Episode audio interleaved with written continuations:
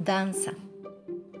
Fácil y cómodo es hablar sobre este tema para aparecer como maestros o ponernos en ridículo permitiendo a saltimbanquis, charlatanes y mediocres deformar nuestra herencia cultural, que sí la tenemos, para realizar endriagos mezclando técnicas foráneas a la manifestación telúrica, para dar pie a que de tanto en tanto una élite subdesarrollada empalague con su propaganda periodística, anunciando equiparación a los pueblos bendecidos por la mística de lo suyo propio, y a la romana apropiándose a la fuerza del tesoro de la danza mediterránea.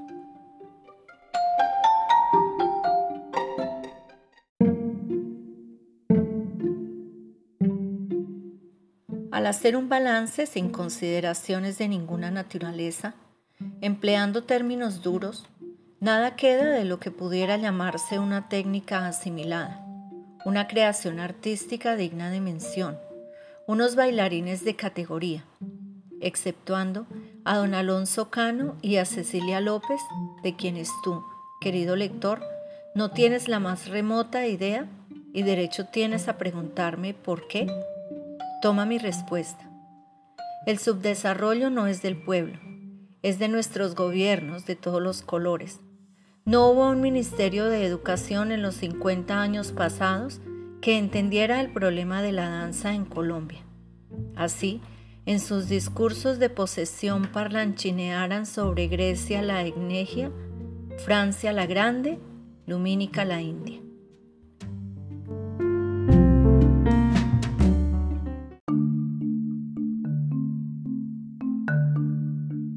Toda esta jerga erudita con juramento al posesionarse era todo letra. La columna vertebral era tan solo lo confesional. Los planes y planos estaban ya demarcados desde el exterior y en la eterna concomitancia de criterios con un clero retardatorio.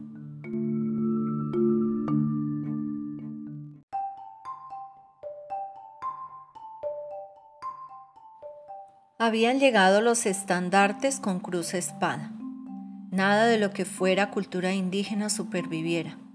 Pagana filosofía habría de ser desterrada. Idolátrico y maldecido todo lo que tuviera raíz de teogonía americana. ¿Cómo llamarían nuestros antecesores a su continente? ¿Te has preguntado alguna vez esto, querido lector? Los españoles, con arcabuz y alfanje, se llevaron todo lo que valía, el oro. Lo demás, ¿quién habla de lo demás?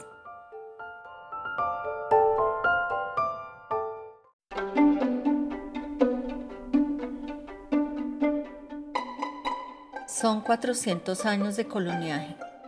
En la noche y en el silencio las sangres van a reírse de la estirpe.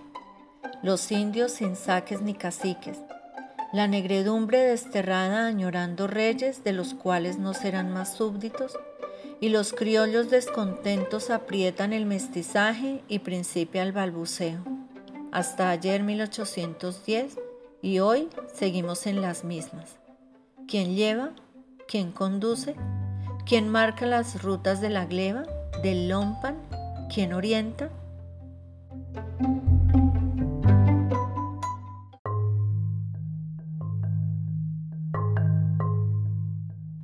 Ya no es la gran patria. Le ganaron la batalla al Libertador, Santa Marta, y al final, como una toma de Troya, la gran batalla de Bogotá. El ejército, bajo las órdenes de un personaje memorable, vence a Manuela y sus huestes, y van a un desierto del sur y se entroniza el reinado de las babas.